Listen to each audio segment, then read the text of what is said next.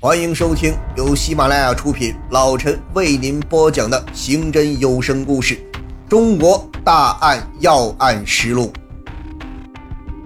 一九九七年十月十六日早上八点钟，家住铁西家具城的张铁帅和妻子刚一开门，正准备上班，忽然两个蒙面歹徒闯了进来。女主人见势不好，立刻跑到阳台上呼救。被歹徒用枪把击中头部，女主人装作死去，挽回了一条性命。丈夫张铁帅被歹徒一枪毙命，抢走现金八千元。九七年十一月九号，位于南市附近的沈阳阀门厂销售部发生了一起持枪抢劫案。三十岁的王雪露想买一台轿车，丈夫上午去机动车交易市场看好了一台，并和卖车人到银行取回了十三万元。送回销售部，反身又去取另一笔钱。两名歹徒从银行尾随而来，先是买阀门为名进到销售部查看情况，并未引起当事人的注意。随后，两名歹徒戴着摩托车帽一同走进了销售部。王雪露见势不好，一把把十三万元哗啦倒在地上。歹徒举枪打到了王雪露的左胸，然后用枪迫着卖车人把钱从地上拾了起来。随后，两名歹徒骑上一辆红色摩托车逃离现场。从十月十六和十月九号两起案件侦查过程中，民警发现案犯的作案手段更加成熟，动作更为迅速，甚至没有给警方留下比以往更有价值的线索。可以看出，是精心策划、有预谋的抢劫案，并且能够迅速的逃离作案现场。这两起案件的发生，无疑给沈阳警方的侦破雪上加霜，使三八串案的侦破更加举步维艰。进入一九九八年，三八串案的制造者们又好像从这个地球上消失了，整整一年，那两支枪没有打响。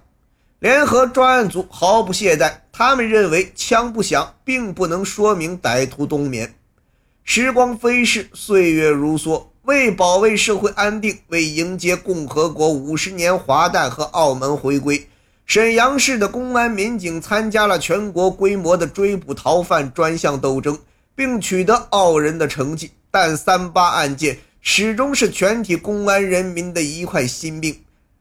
又沉寂了一年零十一个月之后，即一九九九年十月十九日，三八案又终于打响了。在沈阳市和平区市府大路有一座中西合璧式的建筑，刑警支队就在这里。三八专案组就设在二楼会议室，房间不大，三面墙壁都挂满了三八串案现场方位示意图。最醒目的是那幅彩色的三八系列案件现场分布图，上面的每个发案地都注有红圈圈，仿佛是滴滴鲜血涂成的。五年来。三八专案组矢志不移，攻坚克硬。有关三八串案的资料，足可以装满一辆幺三二型货车。当年的刑警支队长于凌旭，现已担任市公安局主管刑侦的副局长。